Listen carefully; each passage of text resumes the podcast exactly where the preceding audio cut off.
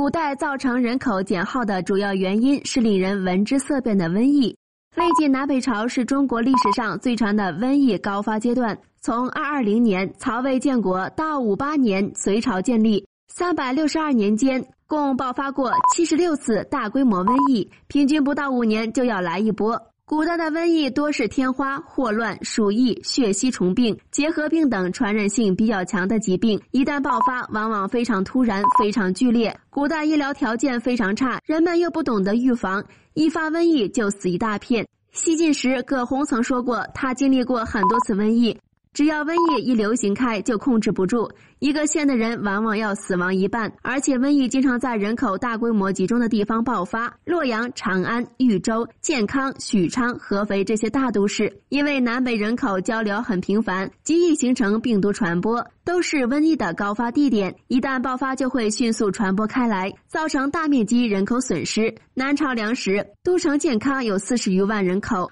侯景之乱中，健康被围数月，城中严重缺。粮，有的人饿死，尸体就随意丢到秦淮河里。饮水被腐蚀污染后，形成大规模瘟疫。战后，城中仅剩下数万活人。这个时期战争非常频繁，三国互掐，十六国互殴，南北朝不停的厮杀。只要一打仗，就意味着大批量人口集聚，不同地域间军队碰到一起，又会交换各自身上的病毒，发生瘟疫就成了大概率事件。南北朝的人口迁移也很频繁，北方人到南方，极度不适应湿热气候，对当地的血吸虫等物件全然无知，所以往往中招生病。且不说黄河流域的人到江东不适应气候，即便是江东人到了更远的南方，也经常中招。时至今日，天花、霍乱等烈性传染病都已绝迹，但论起杀伤力，他们依然是远强于战争和灾荒的头号杀神。防治瘟疫既需要提高医疗手段，更需要每个公民都参与，